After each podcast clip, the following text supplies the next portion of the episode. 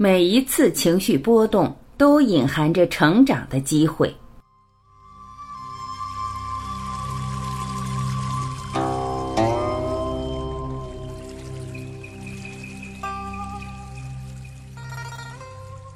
所有的情绪感受都是珍贵的。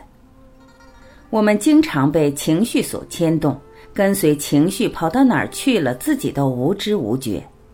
我们常常被情绪所裹挟，忘了自己的初衷是什么，自己的人生目标到底在何处。在现实生活当中，你是不是也是如此？经常被自己情绪的波涛颠簸的苦不堪言。所有愤怒、抱怨、不满、自责、怨恨这些情绪，首先消耗的是谁呢？当然是自己。与之相对的，和平与爱。爱能够化解很多东西，而仇恨能滋生出更多的仇恨，愤怒会激发更多的愤怒，羞愧会让人卑微到尘土。情绪虽然有正向、负向之分，但情绪本无好坏，是我们自己的分别心在本来不好的情绪上雪上加霜。情绪也没有绝对的对错，只有失控的情绪才是不好的。情绪对我们来说是很好的警醒，就像是疼痛一样。一个没有疼痛感的人，生命往往都很短。情绪也是一样，要是你对外面的世界没有感受了，那也会是很大的麻烦。所有的情绪都是极其珍贵的，所有的情绪感受都是我们很好的朋友。只要我们不要让它失控，不要让它变成实现梦想的障碍和陷阱。情绪主要来源于我们对事物的解读。有一位女士和老公去一个农庄吃饭，老公硬是不给她点她喜欢吃的西兰花和豆腐，真是太不体贴了。她心想，对我不够体贴就是不够在乎我，不在乎就是不够爱我呗。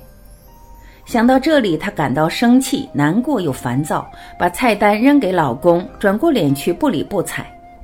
后来回家质问老公，才知道原来他们去农庄的时候已经过了饭点儿了。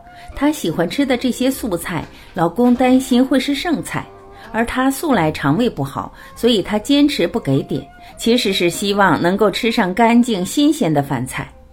知晓老公的良苦用心后，她才发现当时老公看起来不近情理的背后，是一份更深的爱。当我们感觉受到伤害时，其实和别人没有太大关系，只是因为他们触碰到了那片我们自己都不能接受的脆弱和伤痛。当我们感到愤怒、伤心和痛苦时，是因为只从自己的角度和感受去看事、看人，只用自己的经验和经历去评判他人，只想让别人知道自己的观点和情绪，没有看到事情的全相。其实我们必须明了的是，无论是对人的愤怒、恐惧、怨恨和厌恶，还是自己的内疚、哀伤、羞愧和自责，很少和事实本身有关，是我们的解读使我们陷入苦海，并非事实本身。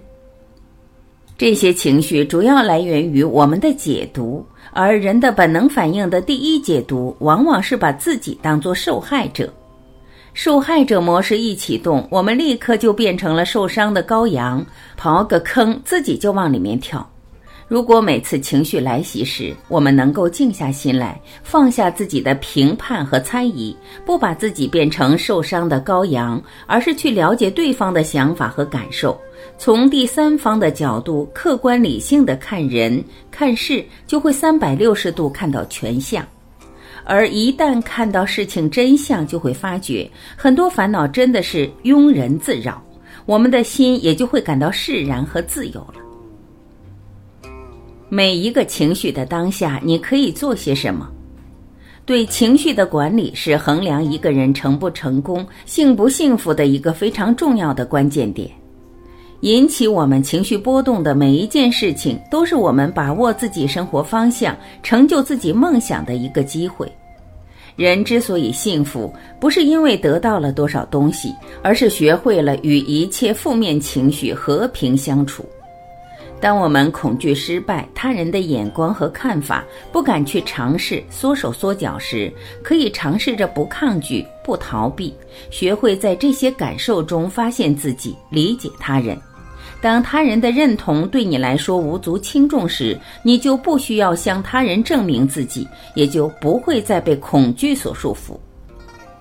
当我们抱怨他人、抱怨环境时，能够将习惯性的谴责其他人和事转变为有勇气去付出创造性的努力来战胜困难、避开陷阱，你会看到自己聪明应对方式的巨大力量。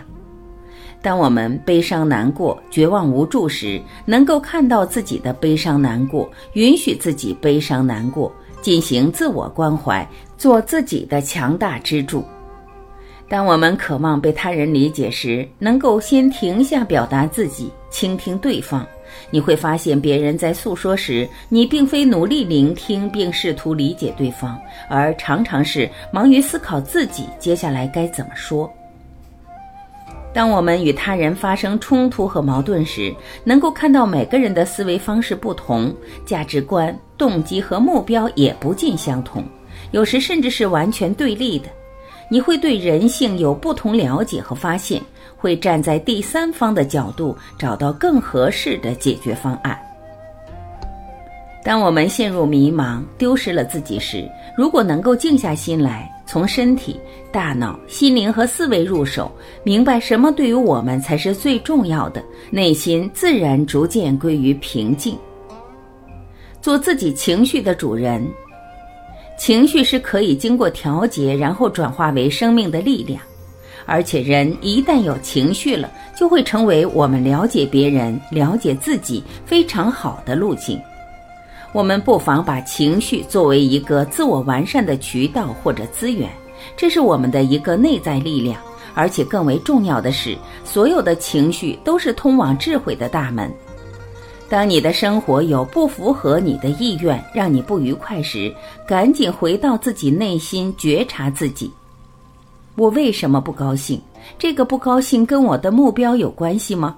这个不高兴对我的目标是有积极的作用还是消极的作用？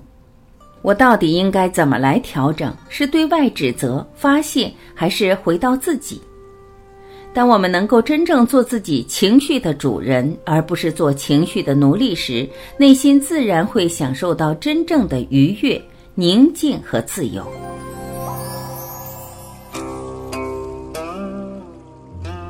感谢聆听，我是晚琪，今天我们就到这里，明天再会。